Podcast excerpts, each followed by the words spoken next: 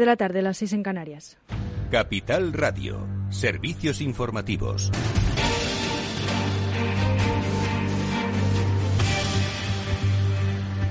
Buenas tardes. Ante el aluvión de contagios y el ascenso de la variante Omicron en nuestro país, el Consejo de Ministros extraordinario de este jueves ha aprobado la obligatoriedad de las mascarillas, aunque con ciertas salvedades, como ha señalado la ministra de Sanidad, Carolina Darias. Salvo que estemos practicando deporte a nivel individual o salvo que nos encontremos en el campo o en la playa, un espacio natural, y siempre que mantengamos una distancia a 1,5 metros, siempre que no sean personas pero también ha puesto a disposición de las comunidades autónomas 150 equipos móviles de vacunación de las Fuerzas Armadas, así como los hospitales de la red sanitaria militar, como el Gómez Ulla en Madrid y el Hospital General de Defensa de Zaragoza, como centros de apoyo a la vacunación, así lo explicaba la ministra de Defensa, Margarita Robles. En principio vamos a hacer el mismo sistema que hacemos con los rastreadores. Las comunidades autónomas van a ir pidiendo en función de las necesidades que tengan. En este momento, por ejemplo, han pedido 1.500 rastreadores, que eh, a día de hoy son 1.325 los que están ya trabajando y los otros 200 se van a incorporar mañana o pasado. Con las vacunaciones haremos igual. Además, la Moncloa se ha dado los siguientes objetivos. El 80% de la población de entre 60 y 69 años debería estar vacunada con la tercera dosis antes de que finalice el año. El, 80% del grupo de entre 50 y 59 años en la semana del 24 de enero debería haber recibido esta dosis de refuerzo. También el 80% de, los, de aquellos que tienen entre 40 y 49 años deberían estar vacunados con la tercera dosis en la primera semana de marzo. Aparte, el 70% de los menores de de 5 a 11 años contarán con la primera dosis pediátrica en la semana del 7 de febrero, según los objetivos que se ha marcado la Moncloa. Y, además, el 70% de los menores de 5 años deberían haber recibido la segunda dosis pediátrica en la semana del 19 de abril. Ante la vuelta a la obligatoriedad de las mascarillas en exteriores, las comunidades autónomas se preparan para afrontar las Navidades en plena sexta ola. Algunas, como Cataluña, han activado nuevas restricciones para intentar contener el avance de la variante Omicron tras conseguir el aval del Tribunal Superior de Justicia de esa comunidad. Entre esas restricciones, en el caso de Cataluña, se encuentra un nuevo toque de queda, la reducción al 70% de los aforos en varios sectores y la limitación de los encuentros sociales a un máximo de 10 personas. Otras comunidades, como Castilla-La Mancha, van a recuperar los de vacunación masivos y harán PCR fuera de los centros de salud. Escuchamos a su consejero de Sanidad, Jesús Fernández Sanz. Vamos a habilitar allí donde sea necesario debido a la demanda lugares diferentes a los asistenciales para hacer PCR. Es decir, igual que podemos hacer para aliviar la llegada a atención primaria para hacer una prueba, pues en vez de hacerlo eh, en los centros de salud o en los propios hospitales o servicios de urgencia, lo vamos a hacer en lugares concretos para hacer estas PCR. Lo vamos a ir eh, poniendo en marcha a medida que la demanda nos lo vaya exigiendo. Por su parte, Extremadura contratará a 251 profesionales ante la sobrecarga de la atención primaria. Así lo ha anunciado el vicepresidente segundo de la Junta y consejero de Sanidad, José María Vergeles. No aparece como uno de los indicadores de riesgo porque no es enfermedad grave, pero eso no significa que no esté sobrecargada la atención primaria de salud. Por lo tanto, les anuncio que hemos procedido a la contratación de 251 profesionales de diferentes ámbitos rastreadores, enfermeros, técnicos de cuidados auxiliares de enfermería, auxiliares administrativos y celadores que permitirán en estas fechas disminuir la sobrecarga que tiene la atención primaria de salud y la Comunidad de Madrid continuará con las políticas que se han puesto en marcha hasta ahora. Desde la Viceconsejería de Asistencia Sanitaria y Salud Pública afirman que el incremento de casos está repercutiendo fuertemente en la atención primaria y en servicios de urgencias de los hospitales. Piden tranquilidad. Afortunadamente, la estrategia de los cierres que se intentó imponer desde otras comunidades autónomas, especialmente desde el País Vasco y de Cataluña, no, salió adelante porque, insistimos, esto no hubiera eh, servido prácticamente para nada. Así que ahora lo que tenemos que hacer es ahondar en esta responsabilidad individual y no creo que funcione porque hagan obligatorias las mascarillas al aire libre, allá donde no hay ciudadanos, en entornos naturales, etcétera. Otros líderes políticos, desde la oposición hasta los socios de la de investidura del gobierno de Pedro Sánchez, han criticado la medida del gobierno de volver a la obligatoriedad de las mascarillas en exteriores. Gabriel Rufián, por ejemplo, portavoz en el Congreso de Esquerra Republicana, ha reclamado mayor inversión en la atención primaria. Por su parte, el portavoz adjunto de Ciudadanos califica la medida de total inútil es todo por ahora. Continúan informados en capitalradio.es. Les dejamos en Afterwork con Edu Castillo. Capital Radio. Siente la economía. hablar con esa persona, tomar un café con los del trabajo, recibir un mensaje de buenas noches, descubrir ese grupo indie a tus amigos, cenar en familia, enviar tus mejores deseos, postear tus vacaciones, saber que los tuyos están ahí. Conectar es mucho más que datos y gigas. Es la emoción que sientes al compartir momentos con los que más quieres. Lo mejor de conectar es cómo nos hace sentir. Felices fiestas. Telefónica. FinanBest, gestor automatizado líder en rentabilidad en 2019, 2020 y 2021 de acuerdo con expansión All Funds. Planes de pensiones y carteras de fondos de inversión indexados y activos. Rentabilidades pasadas no garantizan rentabilidades futuras. FinanBest, líder digital en inversión. Quienes hacemos Capital Radio te deseamos una feliz Navidad.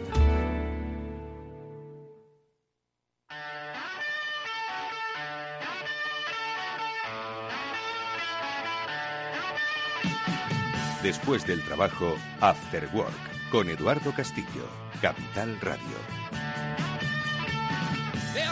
¿Qué tal amigos? Buenas tardes y bienvenidos a este último programa antes de la Navidad que os saluda Eduardo Castillo pues con mucha ilusión, esperando que estéis bien, principalmente de salud, que ojalá seáis un poco más ricos porque ayer os cayó algo, tengo que reconocer que a mí me cayó cero euros, pues como el año pasado, la verdad, y no porque no comprase, sino porque compré pero no acerté. Néstor Betancor está gestionando técnicamente el programa, entiendo que a él tampoco le ha tocado, si no estaríamos ahora cero euros, me dice, en fin, esto es lo que tiene. La lotería, bueno, pues seguiremos jugando porque esto es de ilusión y también, oye, de suerte. Que no me quiero entretener, que hoy tenemos un programa, el último, como digo, antes de Navidad, muy interesante, porque vamos a hablar de sector de los centros comerciales. Lo hablaremos con Ignacio Cernuda, de LIC, Consultores. Con él repasamos cómo eh, pues han eh, pasado esta pandemia y cómo afrontan el futuro con ese aprendizaje derivado de estas circunstancias. Y también con Julián de Cabo, Víctor Magariño. Con ellos hablaremos de lo que nos espera para el próximo año. Bienvenidos, amigos.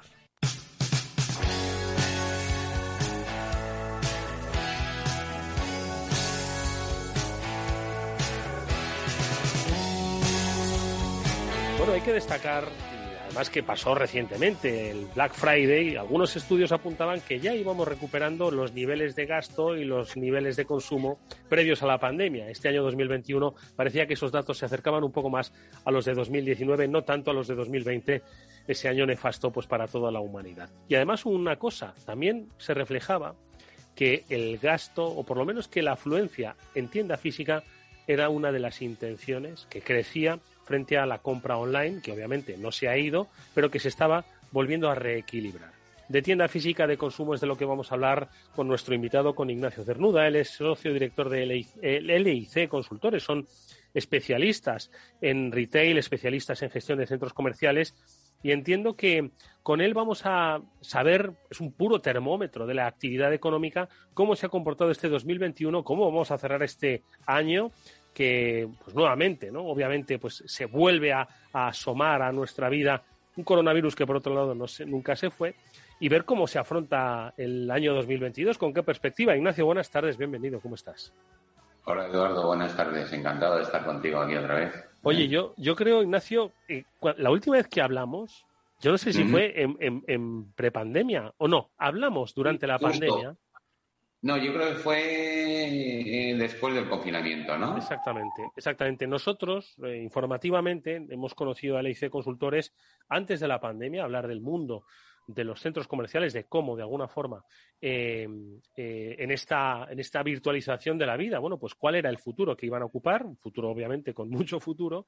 Hablamos, Ignacio, durante el confinamiento, porque supuso el cierre total de, de los centros, y no solo el cierre total, sino la propia cancelación de muchas actividades económicas que tenían lugar dentro de los centros comerciales. ¿no?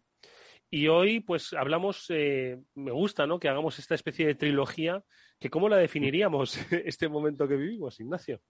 Hombre, el relanzamiento, ¿no? ¿Eh? Eh, o la resurrección, no sé cómo llamarlo, ¿no? no, mira, yo creo que hay muchísimo que decir sobre este año, ¿no? Nosotros repasando un poco datos de final de año, que como te puedes hacer, estamos, te puedes imaginar, estamos haciendo una especie de resumen, ¿no? Pues el otro día estábamos repasándolos y claro, eh, la gente tiende a olvidarse de que este año, que se nos ha hecho larguísimo, en enero, febrero y marzo estuvimos prácticamente cerrados en los centros comerciales, ¿no? Entonces tú hablabas hace un momento de resultados del año, ¿no? Y de recuperación sobre 2019 y tal igual. Claro, eh, nosotros los, los, números que manejamos todos incluyen esos tres meses prácticamente cerrados, ¿no? Que no estuvimos cerrados, pero sí con unas restricciones brutales, ¿no? Entonces, teniendo eso en consecuencia, que claro, es, es casi invalidar un cuarto del año, ¿eh? cuando comparamos con 2019, pues yo creo que la reacción está siendo excelente. ¿eh? Eh, te quiero decir, nosotros en números, por darte números que ya sé que os gustan mucho, mm.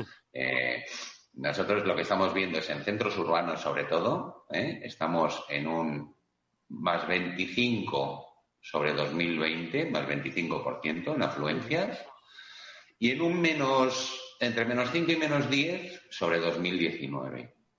Claro, 2020 sí que era un año comparativo al 21 prácticamente, un poco peor porque estuvimos cerrados del todo, pero 2019 es un año completo.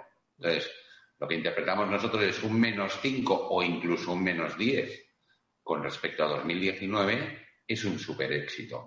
¿eh? Porque deberíamos estar casi en un menos 25 ¿eh? si consideramos los meses de cierre de super, de, mucha restricción, ¿no? De primeros de año, ¿no? Y estos son un poco los datos, ¿no? Que hay hoy, ¿no? Los datos que nosotros manejamos. Ya sabes que nosotros administramos 20 centros, con lo cual tenemos unos datos relativamente fiables, ¿no? Creemos, Oye, eh, entiendo, Ignacio, que, es decir, la lógica nos hace pensar que si con un trimestre menos que contar este 2021 pero con estos resultados, ¿no? Pues muy próximos a igualar a ese año prepandemia, ese 2019, todo hace pensar que 2022 vamos a recuperar, si Dios quiere o lo que sea quiera, esos niveles prepandemia. Entiendo que hay todavía eh, pues amenazas no solo ya el coronavirus en el horizonte, sino también cuestiones de suministro, cuestiones de precios, cuestiones energéticos, que no sé si de alguna forma crees que van a impedir que se llegue a ese nivel de 2019 o tenéis la certeza de que así se va a producir. Bueno, nosotros estamos convencidos, ¿no? De que los niveles de que en 2022, vamos, todas las proyecciones que estamos haciendo eh, son por encima de 2019, ¿no? Superiores a 2019, ¿no? Y, la verdad es que nos lo demuestran, como acabas de decir tú, los resultados de 2021, ¿no? Con un trimestre menos, pues parece que deberíamos, con un trimestre más, deberíamos estar por encima de esos datos, ¿no? Sin duda, el tema del abastecimiento mundial eh, va a afectar antes o después, ¿no? O sea, hay ciertos comercios que están quedándose muy cortos de stock, ¿eh? Pero bueno, nosotros por lo menos de momento no lo estamos viendo, viendo muy claramente, ¿no? Entonces, esas son un poco las expectativas que tenemos, ¿no? Yo creo que, nosotros estamos jugando a, a, que haya en 2022, en cuanto a visitas, porque yo creo que es muy diferente hablar de visitas y de ventas, ¿vale? Si quieres, ahora te hago un, resumencillo de cómo veo yo el tema de las ventas, ¿no?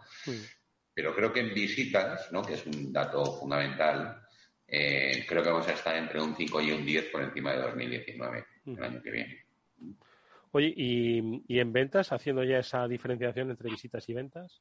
Bueno, mira, ventas, eh, hay una dispersidad, una diversidad entre, o una dispersión entre los distintos tipos de negocio eh, gigantesca, ¿no? ¿Eh? Entonces, es imposible generalizar, ¿no? Quiero decirte, por ejemplo, si me voy a un extremo, eh, los cines han sufrido y siguen sufriendo una barbaridad.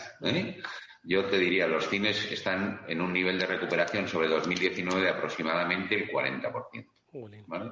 En ventas, ¿vale? Y en cambio, los comercios de moda, los operadores de moda, especialmente aquellos de precio ajustado, eh, la experiencia nuestra es que están todos por encima de 2019. Algunos casos súper notables, muy por encima de 2019.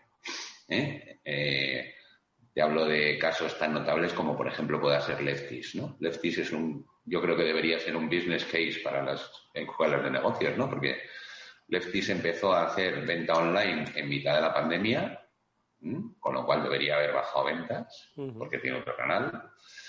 Oye, y en cambio el resultado de este año está siendo extraordinario. Extraordinario, ¿no? En todas las tiendas. Nosotros tenemos como cinco o seis tiendas con Leftis, en todas las tiendas está siendo extraordinario, ¿no? El otro sector que ha recuperado de una manera brutal también es la restauración, curiosamente. ¿eh? se ve que teníamos muchísimas ganas de salir a tomar algo, ¿no? Porque, porque la verdad es que ha recuperado con unos índices muy, muy, muy buenos, ¿no? Entonces, eh, bueno, esto es un poco la perspectiva o cómo está hoy el, negocio, ¿no? La, la, alimentación está recuperando los mismos niveles de 2019, los servicios en general también, pero especialmente los comercios de precio ¿eh? ajustado, de precio cuyo argumento de venta es el precio, y la restauración han tenido una recuperación extraordinaria, extraordinaria, bajo mi punto de vista. Eh, oye, Ignacio, y hablando de las visitas o de los visitantes, ¿no? Porque al final, si hablamos, eh, pensamos en centros comerciales, ¿no? Eh, pues la experiencia de visita, ¿no? Luego puede derivar en compra, ¿no? Obviamente, pero como bien has hecho, has, has explicado, hay que diferenciar entre el visitante y luego la venta, ¿no? Que se produce. Entonces, tras todo lo vivido, eh, ¿qué se ha aprendido de cara al visitante? Porque al final insistimos que el centro comercial es un centro de ocio pues experiencial ¿no? para ese visitante que acabe comprando o no. Quizás acaba bueno, pues consumiendo en restauración. ¿no? Entonces, ¿qué han aprendido? ¿Qué, ¿Qué cambios se han producido? ¿Qué es lo que vamos a ver de diferenciador en 2022? Un poco derivado de estos tiempos que nos han cambiado a todos, claro. Hombre, yo Creo que es muy difícil hablar de qué vamos a ver en 2022, ¿no? Yo respecto de 2021 sí te diría, para mí ha habido un cambio muy, muy, muy relevante, que es que el ratio de conversión, lo que llamamos ratio de conversión, es decir, las ventas que se producen por visitante, mm. ha crecido muchísimo. ¿eh? Eh, por eso es un poco por lo que te decía que hay que eh, hablar por un lado de visitantes y por otro de ventas. ¿no? Nosotros manejamos mucho los visitantes como herramienta de gestión, porque es un poco lo que nos debe llevar. Parece lógico que más visitantes, más ventas. En este año se ha producido un efecto en que la gente no es que haya dejado, pero ha reducido mucho el ir a los centros comerciales a pasear o a pasar un rato. Entonces, la gente está yendo específicamente a comprar, de, una, manera muy mayoritaria, muy mayoritaria. Por eso las ventas se han recuperado más rápido que las afluencias. ¿Qué va a pasar en 2022? Pues como siempre, yo creo que esto va a tender a quedarse. ¿Eh? Yo creo que, los centros comerciales se van a convertir más en un sitio de compra específica, ¿eh? Eh, al menos en el primer año, ¿no? en, el, año 2022. ¿no? Y al menos mientras no recuperen las actividades de ocio su nivel normal. ¿no? Es decir, hasta que los cines no hayan recuperado su posición, que tienen un trabajo muy difícil, porque por un lado tienen las, y si no es, si no es una cosa, efectivamente es el mercado ahora de, las plataformas bajo demanda, ¿no? que ha cambiado su mercado. Justo, justo, y la carencia de películas y todo esto, entonces hace que sea muy difícil, ¿no? Los cines arrastran mucha gente, arrastran, arrastran visitas muy largas, ¿no? En los centros comerciales, entonces mientras que esto no arranque, pues, pues es muy difícil que, que la gente vaya a pasar mucho tiempo en un centro comercial, con lo cual yo creo que va a seguir un poco la tendencia de de, venir a comprar, venir ahí. Ignacio, ¿y cuál es la perspectiva? Vosotros eh, decías que actualmente gestionáis más de una veintena de centros comerciales. Em, ¿Qué tendencia hay en cuanto a eh, nueva construcción de nuevos centros, en cuanto al desarrollo de nuevos centros que puedan dar un poco de, vamos, más negocio todavía? Bueno, vamos a ver, mira, yo creo que la construcción de nuevos centros es un, es un sector una parte del sector de retail eh, que hoy día tiene muchas dificultades porque hay muy poca financiación. En general, la promoción de un centro comercial siempre se hace con una financiación externa y en este momento la banca internacional tiene mucho, mucho problema para financiar eh, promociones, ¿no? Sin embargo, yo creo que está habiendo mucho, mucha reposición de centros, ¿no? ¿Eh? Eh, tanto aquellos centros propiedad de grandes propietarios, ¿no? que podría decir, por ejemplo, Merlin ¿eh? Eh, o Unibail Rodamco, ¿no? que están decidiendo dedicar inversiones muy importantes ¿no? a reformar sus centros. Merlin acaba de, de, reformar Larios en Málaga, ha hecho una reforma estupenda, ¿no? y, el Saler en Valencia lo mismo, ¿no? Con inversiones muy importantes, ¿no? Como aquellos centros muy deprimidos en los que están entrando players eh, muy oportunistas, ¿no? Que entran en un nivel de precio muy bajo y que decían hacer una inversión adicional para relanzar el centro comercial, ¿no? Pero yo creo que el año que viene vamos a ver sobre todo operaciones de este, estilo, de este estilo, ¿no?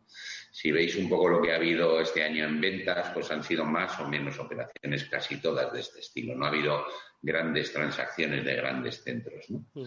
Eh, y yo creo que el año 2022 va a pasar un poco lo mismo. Oye, de estos dos eh, eh, aspectos que mencionabas, estas grandes reformas, ¿hacia dónde se dirigen? ¿Qué es lo que están, en qué se están, no sé si modernizando, están cambiando los centros comerciales? Y la otra, ¿cómo están los precios de los locales, de los centros comerciales? estamos al final no sé si, si va un poco correlativo al precio del, local comercial a pie de calle, entiendo que, no, obviamente, pero que también se ve sujeto ¿no? a tensiones de precio de subida. Eh, las dos cosas, ¿hacia dónde se dirigen las, de, las reformas, Ignacio? Mira, eh, yo creo que esta reforma de centros comerciales básicamente lo que están haciendo es actualizar los centros obsoletos, ¿no? Eh, yo creo que la última conversación que tuvimos tú y yo estuvimos hablando un poco del mercado americano, ¿no? El mercado americano en un momento determinado cayó un 25%, cerraron un 25% de los centros porque se quedaron todos obsoletos. Entonces yo creo que en, España y en Europa en general, pero en España especialmente, se está, se está se, se, está cometiendo esto muy bien, porque los centros que estaban un poco anticuados se están reformando y teniendo una imagen mucho más actualizada, ¿no? Por un lado, ¿no? Los precios de los locales, me dices tú. Mira, yo creo que ahí se ha hecho una labor extraordinaria, ¿eh? de verdad, entre, entre arrendadores y arrendatarios, ¿vale? Porque yo creo que las dos partes han sabido, con alguna excepción como siempre, han sabido entender perfectamente que el tema de la pandemia era un tema temporal. ¿eh? Entonces a un tema temporal se le ha puesto una solución temporal, que era lo que en un momento determinado estaba en riesgo, ¿no? Decir, oye, a un tema temporal pues me voy a aprovechar y voy a plantear una solución definitiva, ¿no? De, mm. reducción de rentas drástica, de como lo quieras llamar, ¿no? Entonces yo realmente, de verdad, en esto sí que sí que estoy súper agradecido a los operadores de que lo hayan entendido, ¿vale? ¿Eh? Eh, eh, porque, porque desde la parte del arrendador, yo creo que es imposible no tener en cuenta la pandemia que hemos pasado o que estamos pasando y desde la parte del arrendatario, pues igual, ¿no? También tiene que entender que esto es un tema temporal, lo hemos hecho temporal en la mayoría de los casos, oye, y, ahí estamos con las rentas en los mismos niveles de antes, ¿no? Porque lo que hemos hecho es bonificar un periodo, ¿eh? Sin más, ¿vale? Ten en cuenta una cosa, yo te quería hablar de, los operadores, ¿no? Porque, porque es muy curioso que en esto de año y medio, como lo queramos contar, ¿no? En España lo que ha ocurrido es que ha habido un montón de operadores nuevos que han entrado en el mercado ¿eh? y que antes no estaban y que han aprovechado, o lo que tú quieras, justamente este periodo para desarrollarse. ¿Vale?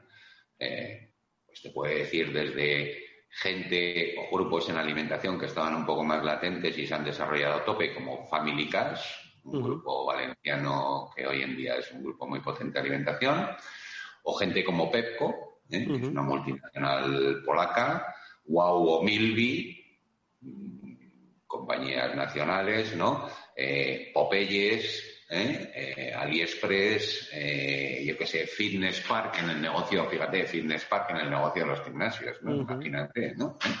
Bueno, pues todos estos no estaban, o estaban súper latentes, ¿no? Y de repente, este, este periodo oye, han aprovechado para desarrollarse a tope, ¿no? Entonces, bueno, digo, oye, pues, pues joder, bienvenida sea la euforia, ¿no? Y, el optimismo, ¿no? Porque, porque es, es precisamente lo que necesitamos en este sector y en alguno más. ¿eh? Yo creo que es una radiografía muy interesante la que has, la que has hecho, Ignacio, sobre lo vivido, sobre lo que se podría vivir y un poco hacia dónde se dirigen pues estas nuevas formas de consumo, estas nuevas formas de cohabitación ¿no? con, con, el consumo, especialmente en el centro comercial, que me atrevo a decir que para un sociólogo y para un psicólogo, vamos, es una fuente de investigación académica excelente sobre cómo están cambiando los hábitos de consumo, comportamiento de los ciudadanos, marcado, obviamente, ¿no? por los siempre componentes externos eh, que en este caso, bueno, pues tienen nombre propio, ¿no? Pero yo creo que es una muy buena radiografía y sobre todo es una muy buena perspectiva en la que esperan los centros comerciales, que como digo, nos dan una buena medida de cómo se está comportando el consumo. Os deseamos toda la suerte del mundo para este 2022, mm, que sean muchos parabienes, que se cumplan esas eh, previsiones y que no nos pase nada más de lo que ya nos pasa que pueda un poco ralentizar eso. Ignacio Cernuda es socio director del ICE Consultores. Gracias, eh, como siempre, Ignacio, ha sido un placer verte. En la cuarta, a ver qué me cuentas. Ojalá que sean igual de buenas noticias. cuando tú quieras. Gracias. Hasta pronto, adiós, adiós.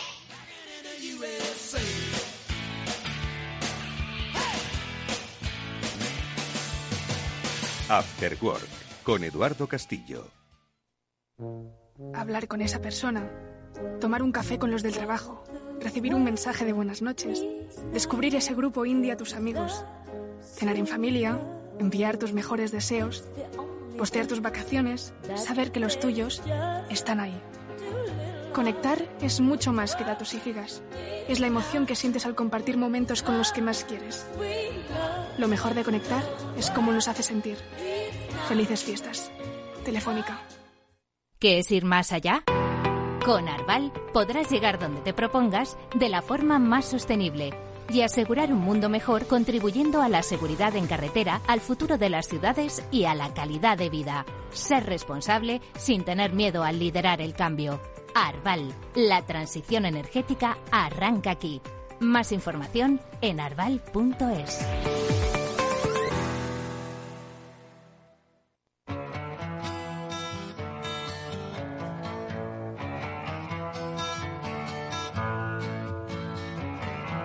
Eduardo Castillo en Capital Radio, After Work.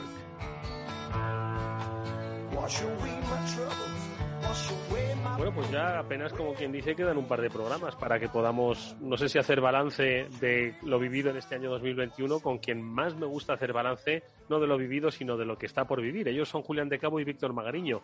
No son gurúes con bola de cristal, pero sí que son personas leídas con mucho interés y mucha experiencia que les hace distinguir el trigo de la paja, eh, que es lo más necesario que hoy tienen, eh, hoy día diría nuestra sociedad, que es distinguir aquello que mm, es eh, importante e interesante del ruido que nos rodea. Víctor Magariño, ¿qué tal? Buenas tardes, ¿cómo estás?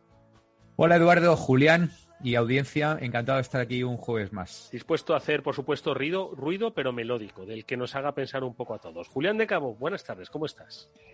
Pues buenas tardes, Eduardo y Víctor. Bien, aquí en la gloria bendita, después de haber conseguido por fin volver a poner en marcha el servidor de archivos de casa, que me ha tenido unos días loco. Madre mía. Estaba pensando que estaréis ahora con mucho polvorón y mucho y mucha mucha comida que no tiene digitalización posible. Menos mal que esas cosas todavía las conservamos, ¿verdad? Oye, pues eh, me gustaría un poco, bueno, pues quizás eh, pediros así a modo de casi últimos programas del año, pues un poco de balance de este año que se nos ha ido otra vez eh, eh, como la arena de la playa entre los dedos, ¿no? rápido, de mayor provecho, entiendo que en el año 2020, un poco inquieto, ¿no? Por esta mm, irrupción de la variante Omicron y sobre todo la tasa de contagios, que estoy seguro de que en vuestro entorno, como en el mío, pues en 10 días apenas, bueno, pues de repente ha empezado a emerger nuevamente el coronavirus. No sé, ¿con qué os quedáis del año? Eh, Víctor, ¿con qué te quedas tú de este 2021? Pues Eduardo, yo creo que ha sido un año también como el pasado, un año raro, un año extraño, ¿no? Uh, un poco con emociones mixtas. Sí que es verdad que sigue volando, volando el tiempo, ¿no? De, repente, pues ya mañana Nochebuena, ¿no? O sea, estamos ya eh, otra vez, eh, ha pasado todo rápido, ¿no? Em, bueno, hay, por supuesto, reflexiones en lo personal, en lo profesional y luego también en lo tecnológico, ¿no? Eh, dependiendo de por dónde queramos tirar, pues podemos quedarnos con, unas cosas o con otras, ¿no?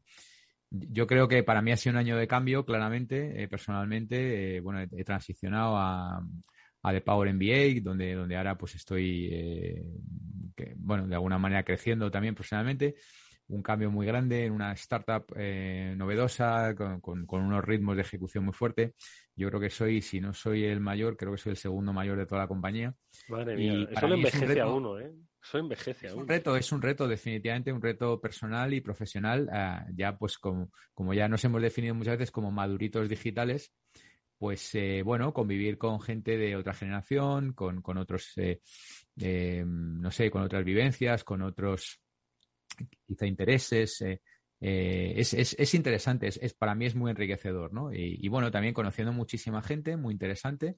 Cuando uno piensa que ya no puede ampliar su red de contactos, pues de repente empiezan a aparecer gente muy, muy interesante en lo profesional. Profesionales, yo me movía sobre todo con, con, eh, con, IT, ¿no? En profesionales con CIOs y demás. Y ahora pues estoy incorporando un montón de gente de, recursos humanos, de... Ahora con CEOs. Antes con CIOs y ahora con CEOs. bueno, alguno de esos también tenemos, sí. Tenemos, eh, bueno, eso ya un día, un día lo contaremos aquí, Eduardo, para, para el año que viene. Pero estamos intentando llegar a, gente muy top en Silicon Valley. Eso que, dices, dices, cambia la perspectiva, ahora pues estoy con gente más joven, dice, de hecho soy el segundo más viejo de la compañía. En realidad vosotros sois profesores, seguís siendo profesores, Julián y tú, y siempre estáis con gente más joven, ¿no? No dais clase a gente más mayor. Pero sin embargo la perspectiva cambia de dar clase a eh, compartir eh, eh, trabajo, ¿no? No sé. Julián, ¿qué, ¿cuál es un poco esa reflexión tuya personal? Ahora me vais a decir también reflexiones digitales, ojo, ¿eh? eh la tuya? Pues mira, la mía, Eduardo, probablemente, no, probablemente no, sin duda lo más llamativo en mi año es lo personal, es vivir mi segunda salida a bolsa, que es una, una sensación peculiar, ¿no? Y incorporarme al, al advisory board de Singular, donde estoy disfrutando como hacía muchísimo tiempo que no disfrutaba, por la variedad y por la calidad de la gente que hay en ese board, ¿no? Un poco con el síndrome del impostor, que es algo que yo creo que nos acecha a todos de vez en cuando, aquello de ¿y qué hago yo aquí, madre mía, rodeado de todas esas máquinas, que el día que se den cuenta me van a echar de una patada en el culo, pero como de momento no parece que se hayan dado cuenta, estoy pasando ratos verdaderamente estupendos, ¿no? Es un, es un board muy, muy curioso, con gente procedente de, de muchas filiaciones distintas, para que te hagas una idea, Está allí Alfonso Alcántara, que es un, un, profesional de los recursos humanos y de la orientación personal absolutamente fuera de lo común. Está José Manuel Calderón, Calde, que fue base de la selección española de básquet durante muchos años y ahora tiene, trabaja en la NBA y vive en Nueva York. Natural de Viano de la Serena, hay que recordar, Badajoz, para quien Natural, natural. Hay, es curioso porque hay, hay mezcla, hay mayoría de extremeños y andaluces en ese bor que yo no sé si es bueno o malo, pero atípico en cualquier caso. Muy bueno. Está Nerea Torre, que es una, es una alta ejecutiva de Siemens con un perfil súper interesante. Es un grupo de gente muy, muy cada uno de su padre y de su madre pero muy, muy apasionado, o sea, muy divertido estar allí. Y bueno, es una, es una compañía donde la carrera ha sido meteórica completamente y donde hay tal cantidad de oportunidades al frente que, que realmente te faltan manos para tocar y te faltan ojos para mirar y te faltan oídos para escuchar. Cada vez que damos un paso se abren tres oportunidades más y es una sensación deliciosamente inquietante, por decirlo de alguna forma. Fijaos, escuchándos a ambos, a Víctor con eh, de Power MBA, ahora Julián con Singular, eh, las propias características del ecosistema laboral que, lo, que conforman estas empresas, los estilos de trabajo, la diversidad. me da la sensación de que hay muchas empresas todavía en España pues que están ancladas en un modelo de gestión y de, y de interpretación un poco viejuno ya, ¿no? Es decir, que esto es otra liga, es otro lenguaje de comunicación, de hacer empresa, de avanzar, eh, que, que es, vamos, es, el, modelo de futuro de empresa y de relaciones sociales, de relaciones personales en las empresas, de crecimiento profesional, no sé, ¿qué os parece? Sí, yo creo que, mm, eh, no sé qué dirá Julián, pero yo creo que esto, mm, la manera de trabajar hoy en día, las, las herramientas, las formas, los tiempos, las velocidades, no tiene absolutamente nada que ver con, eh, ya, ya, no solamente cuando empezamos eh, nosotros, ¿no? Allá por los años 90, sino, sino con lo de hace apenas 10 años, 15 años, 20 la años. La primera década del siglo XXI. Yo ahora cuento, hablo de mis tiempos en Universal Pictures, que, que, fue de 2002 a 2006, que no hace tanto en realidad, ¿no? Y claro, entonces había VHS y DVDs, ¿no? Entonces es como, la, la, gente ya lo toma como, joder, este es el abuelo cebolleta, ¿no? Que nos habla de, de DVDs, ¿no?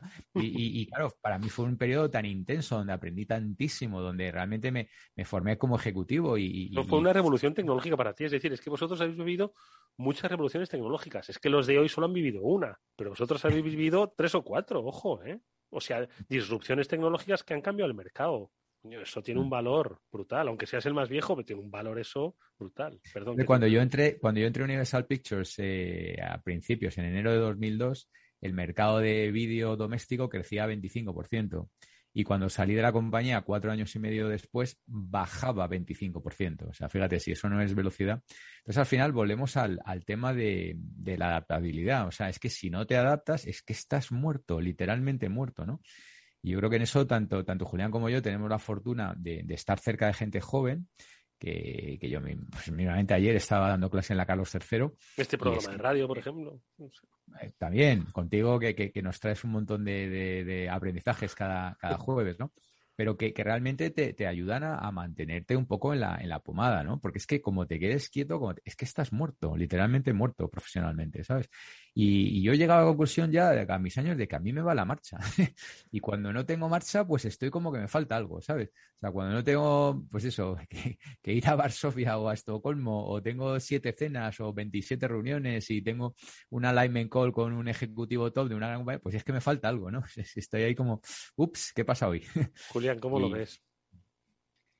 Mira, Eduardo, yo lo veo, eh, como decías tú al principio, ¿no? O sea, realmente si alguien que no conociera lo que es el mundo de la gestión hoy cayera en singular procedente de, una, de un MBA recién graduado 30 años atrás, no iba a entender absolutamente nada, empezando por el organigrama, siguiendo por la nomenclatura de los puestos internos, acabando por los procedimientos de gestión y, y con mil historias por medio. O sea, realmente cuando pienso en Singular no pienso en una empresa como tal. Singular se parece mucho más a un, a un, ecosistema, por decirlo de alguna manera, un ecosistema donde hay un montón de gente que de verdad está empoderada, o sea que no, esto del empowerment que queda siempre como muy molón decirlo, pero que casi nunca se hace realidad porque al final hay cinco niveles jerárquicos y el que manda es el nivel 5 y el nivel 4 dice abu alá y se acabó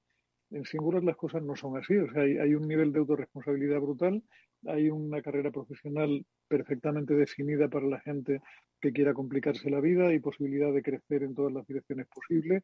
Hay puertas abiertas para que el que tenga una idea que pueda convertirse en negocio lo proponga y lo ponga encima de la mesa y se le apoye y se le apoye no solo con horas hombres, sino incluso también con inversión, porque hay una parte de la organización que tiene como foco el, el hacer aparecer negocios nuevos.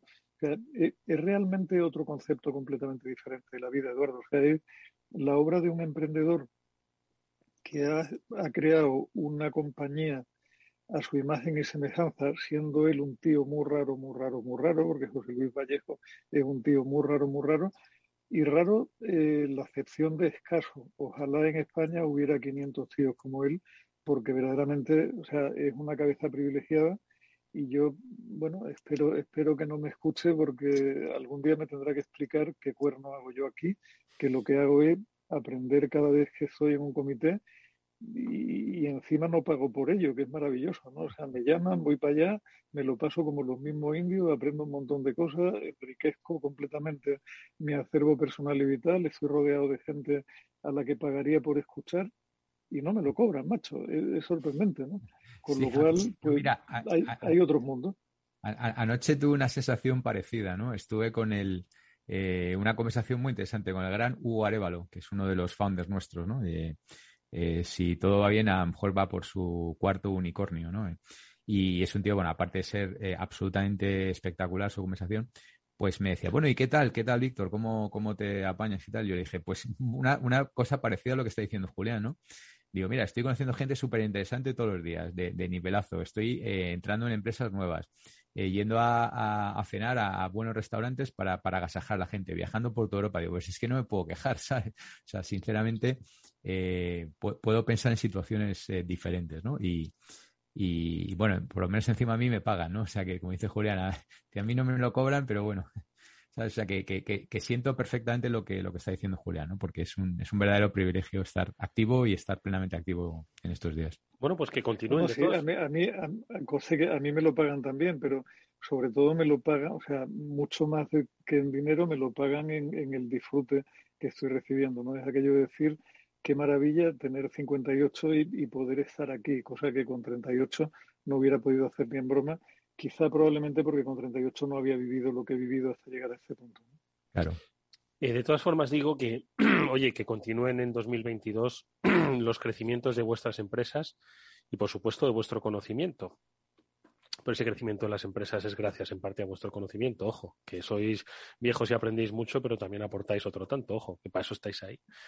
Eh, se me hace complicado ¿no? pensar que el, tejido empresarial español bueno, pues va a, migrar hacia este estilo de, de liderazgo, de creación de ecosistemas profesionales, de valor, se me hace complicado. Sobre todo porque al final ambas compañías, hay que decirlo, son empresas tecnológicas.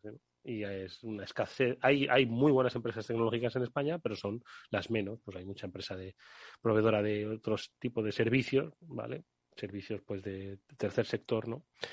Eh, de sector terciario, perdón, eh, que, al final es lo que es lo que tiene. Así que, así que nada. Bueno, eso es lo que a lo personal. Y en cuanto a lo personal profesional, personal profesional.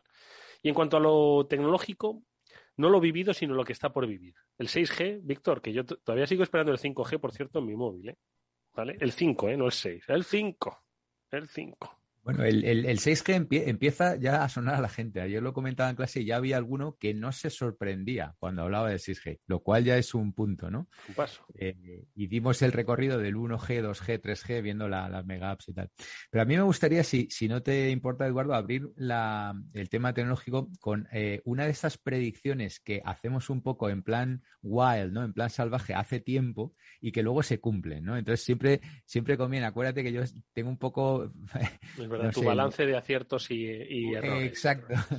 Entonces, no sé si te acuerdas, hace un par de años empezamos a, mencionamos un día aquí el famoso, la famosa tasa Google, cuando todavía no era muy, utilizada y tal y cual.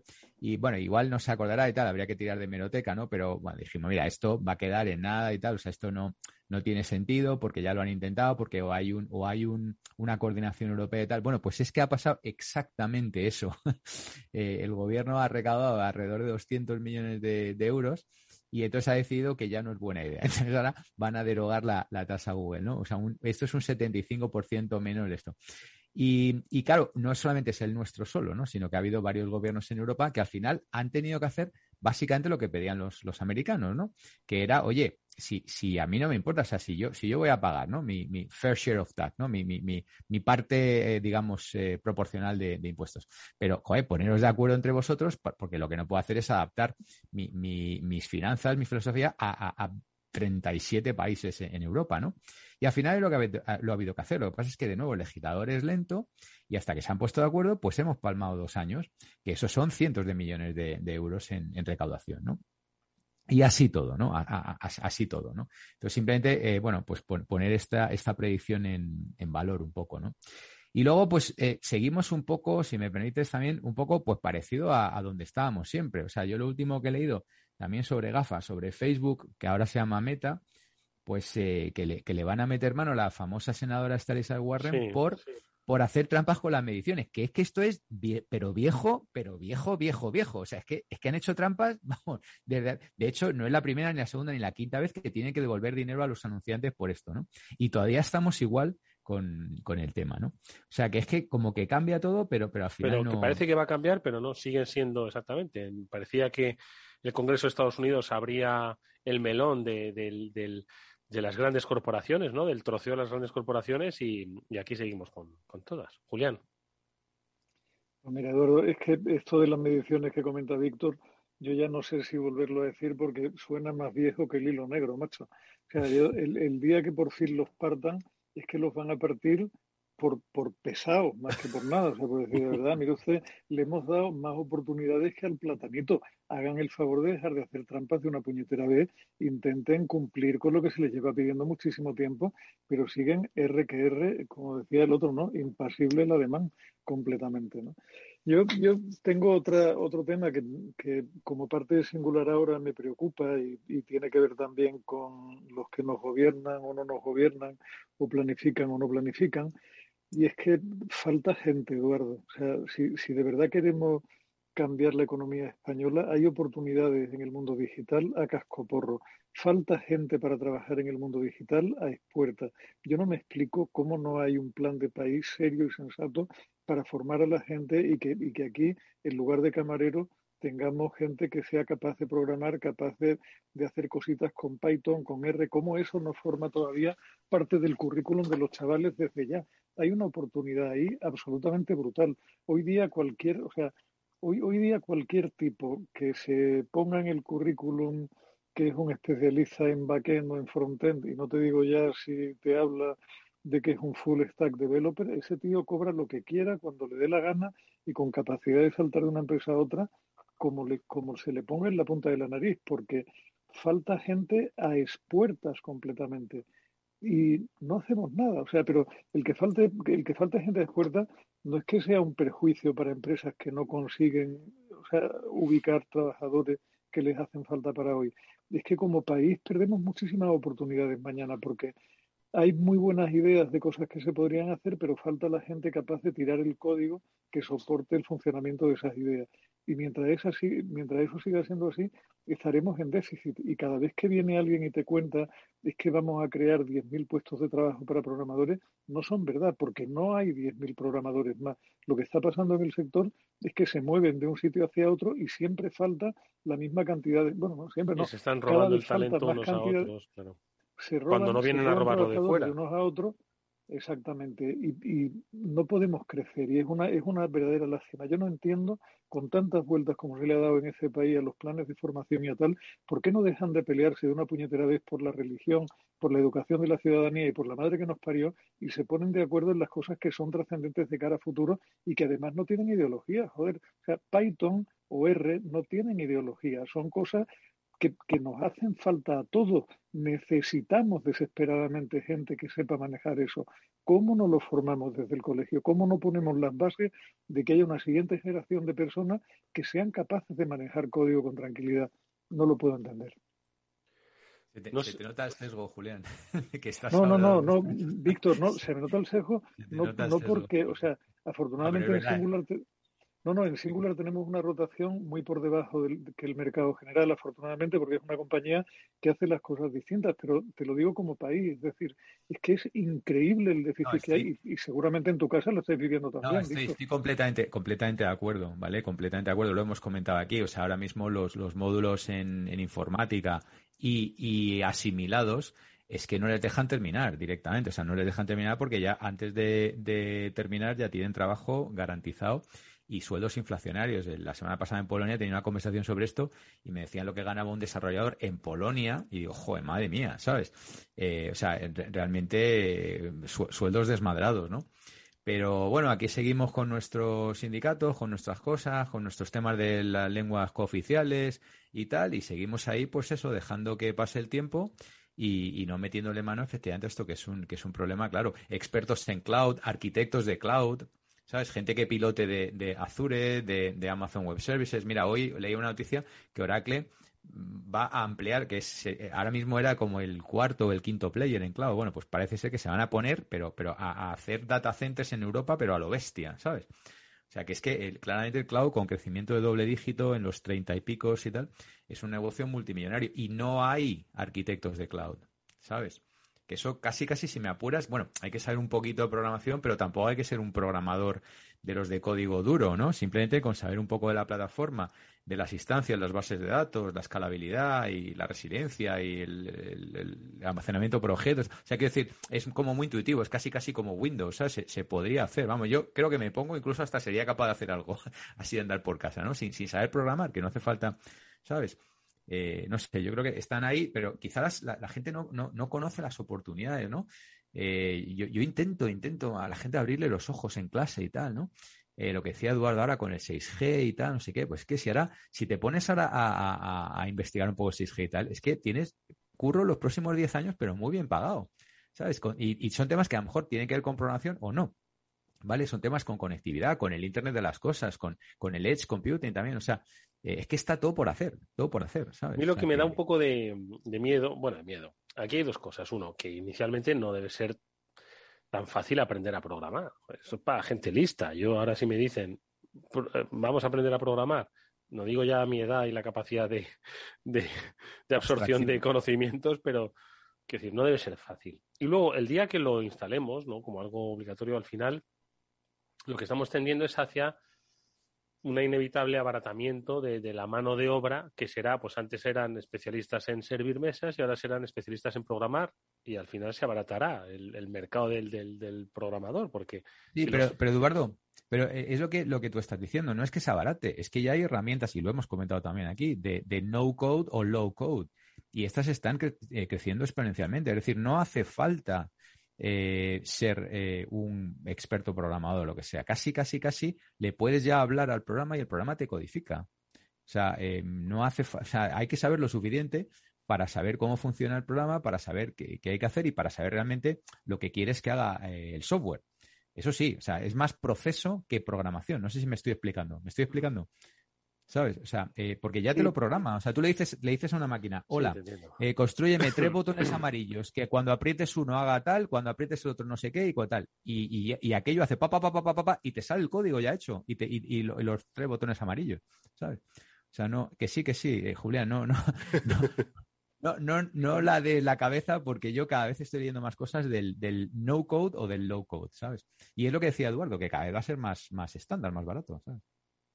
En lo que sí, o sea, lo que sí está claro, Eduardo, es que eh, hoy día todas las empresas están todas, por definición, en un proceso de transformación digital que es imparable, con lo cual va a hacer falta muchísima gente capaz de, de, hacer un diagnóstico de la situación de cada negocio y de, hacer, y de hacer propuestas para sacar partido a los activos que esa compañía tenga en el escenario digital que viene y que nos va a afectar a todos.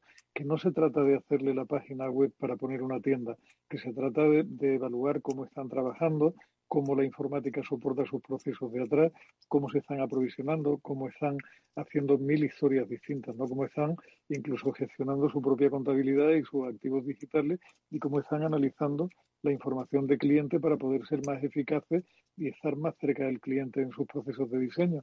Todo eso está cada vez más soportado en, en digitalización y falta gente que sea capaz de hacer eso para una compañía porque es escasa, ¿no? O sea, compañías que sean capaces de darte ese soporte y ese apoyo. Y eso al final no es que sea malo para los que estamos en el mundo de la provisión de servicios a terceros, es que es malo para las empresas que tampoco tienen a nadie que incorporar en plantilla. Como, o sea, es una carencia que, que, a mí me asombra que eso no sea materia de debate, no sea objeto de debate en el Parlamento. Yo no lo puedo, o sea, sinceramente no lo puedo entender, ¿no? No lo puedo comprender. con las políticas de género. Pero, pero no. me decís del, ¿Qué me decís de este que ha despedido a 900 en un minuto? Que seguro que lo habéis leído. No, no lo he visto. ¿Qué ha pasado? Sí, hombre, se ha salido hasta en la tele y todo. Pues eh, eh, la empresa, eh, si no recuerdo mal, se llama Better.com, que es una empresa de software. Pues el tío convocó a 900 empleados en una, en una call y en, en un minuto los despidió a todos por, por, por virtual, por Zoom. Fue tremendo. Ha, hecho mucho ruido. ¿no? Yo pensaba que lo habías leído por ahí. Madre mía. No, no, no, lo, no lo había leído. No lo había leído. Yo, lo he visto hasta en la tele, el vídeo y tal, pero ha hecho, ha hecho bastante ruido, sí. No, un poco por el contrapunto, ¿no? Que bueno, que, que, hay mucho vacante, pero que también de repente te puedes ver en la calle por Zoom, ¿no? Mira, lo estaba ahora mismo leyendo y dice, la empresa que despidió 900 empleados por Zoom sufre las consecuencias en apenas una semana. Renuncias de directivos, auditorías y descanso para su CEO. Pero bueno, ¿a quién se le ocurre? Y, crisis reputacional gorda. Better. Y se llama Better.com la empresa. Pero bueno, sí, sí, Better.com. Esto, esto, si no fuese, estamos en la, en la proximidad del, Día de los Inocentes, pero, pero bueno, esto me parece una cosa espantosa. O sea, una empresa que no puede estar en crisis, pero bueno, es que hay formas y formas. Esto ya de hace, de hace unos cuantos días, sí. sí a, saber que se había fumado el colega, yo no, no puedo comprenderlo, ¿no? Qué locura. Dice, en paralelo, lo que queda del equipo directivo de Better.com ha decidido realizar una auditoría sobre cultura empresarial y liderazgo. es como de coño. Es fantástico. Me, parece que tienen, tienen prácticas de comunicación mejorables. ¿eh? Madre mía. Bueno, sí, estamos viendo, en fin. Que el que hay otro, hay otro Venga. No, hay otro tema por ahí bastante chulo, que este, este es de hace poquitos días, que, que, Nike ha comprado, acuérdate que también los primeros que hablamos aquí de NFTs fuimos aquí en esta tertulia, ¿te acuerdas, Eduardo? ¿Quiénes los eran estos? Los ah, tokens. Exactamente. ¿Y qué ha pues, hecho? Pues yo llevo ya, incluso también internamente, en el Power MBA llevo diciendo, oye, esto hay que dedicar la atención, hay que tal y cual. Bueno, sí, tal. Y, y ahora directamente esto, esto está siendo un boom, pero realmente espectacular. Y Nike acaba de comprar una compañía de NFTs. Nike, ¿eh? el de las zapatillas. Entonces, claro, a, ver, si ahora ya la gente se empieza a enterar de qué va esto, ¿sabes? Porque claro, cuando, claro, más ni menos que, todo un nuevo, Claro, es todo un nuevo tipo de activo al que hay muy poca gente que le esté haciendo caso y que va a ser va a ser un boom absolutamente espectacular. ¿no? Lo está, lo, está, haciendo ya, lo está haciendo ya, sí. Esto, esto había que haber metido ahí pasta o lo que fuera a primeros de año. Pero escucho una cosa. y, es un componente absolutamente esencial para los metaversos, Eduardo. O sea, parte, parte de lo que tiene un metaverso cuando la cosa va en serio es que es un mundo persistente donde hay una gestión de activos que son activos que están allí y que si son NFT habrá que ver cómo diablo tú acumulas, guardas, protege e incluso transfieres entre un metaverso y otro todos esos NFT. O sea, ahí hay campo para correr el que tú quieras y cuatro calles más. Sí, pero el, el, objetivo, vamos a ver, recordamos que los non-fungible tokens, ¿no? Eran pues cosas digitales, ¿no? Que no se pueden, no se pueden no se pueden perder ¿no? en, una, en un incendio. Es, un título de propiedad y es una, es una clave de acceso a un, a un activo digital. Es un título de propiedad que acredita que ¿Para qué quiere Nike? Porque las zapatillas se, se, se, meten en el pie. Se meten en el pie y se pisa el suelo. El suelo real, de acero, no digital. Pues mira, la, compañía que ha comprado eh, en, en, apenas eh, horas eh, consiguió vender 600 pares de sus propias zapatillas por 3.1 millones de dólares. ¿Vale? Las zapatillas de verdad. Eh, que te las quitas y huelen. no, por eso lo, ha comprado Nike, para, para, hacer de alguna manera ligar eh, pares, digamos, exclusivos que puedan existir en lo digital y que luego puedan tener probablemente también, me imagino, ¿eh? no sé, esto lo ha comprado es que, es que aquí, aquí, se nos nota, aquí se nos nota la generación, Eduardo. Es decir, aunque tú no seas consciente, hay gente que da, está dispuesta a pagar lo indecible por unas zapatillas de una serie especial y, concreta. Que solo él puede tener. exacto, que solamente tiene, tiene acceso a un número limitado de personas. Y la manera de autenticar ese par puede ser ligado a un NFT que autentique que tú eres el único poseedor real de aquello y si no transfieres, o sea, hay, hay o sea, la escasez, manera de, algo tan clásico y tan claro como la escasez. Fascinante, fascinante. Cuando uno podría tener una Skelme Villacampa, que era su máxima aspiración, unas Converse Weapon de Magic. En fin. Mítico player, Villacampa. Dices que el y Villacampa y yo creo que te entienden los de 45 para arriba, Eduardo. Pues que sepáis que en una, hace poco vi en un expositor, ¿eh? como si fuese la dama de Elche, unas Kelme Villacampa con etiqueta y todo en una de estas tiendas de sneakers, ¿no? que han proliferado mucho en, en las grandes ciudades, pues las vi en el centro de la tienda, eran una, una, una cosa espectacular, ¿eh? espectacular. Y qué, buen, y qué, buen, alero y qué buen alero era sin duda, sin en su época. El tipo tenía, tenía un juego de muñeca brutal. En fin, amigos, que nos vamos, que a ver si nos da tiempo a um, charlar antes de que se vaya el año y si no, pues que, que lo seguiremos haciendo a la vuelta, por supuesto, no hay ningún problema. Disfrutad mucho estas fiestas, que descanséis con los vuestros, que tengáis cuidado, porque el Omicron pues parece que nos está acompañando más de lo que queremos y nada, que con buenas reflexiones como siempre, os esperamos en este After Work. Gracias Julián de Cabo y gracias Víctor Magariño. Un placer, querido.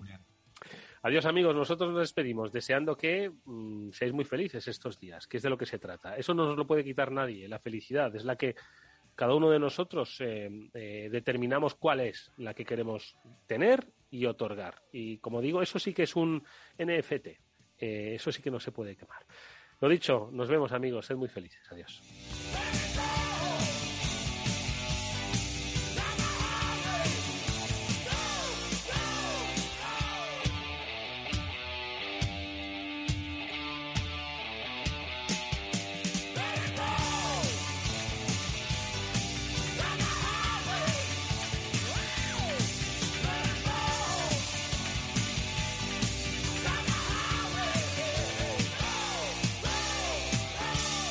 After Work con Eduardo Castillo.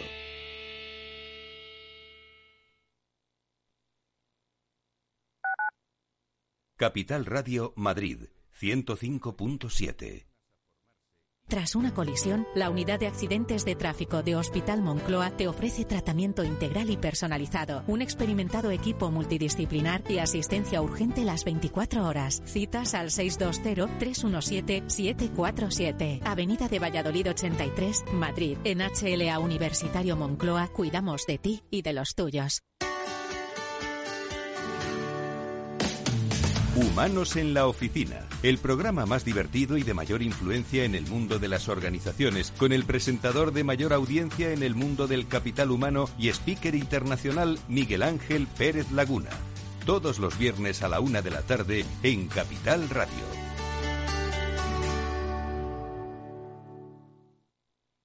Para personas inquietas, Capital Radio.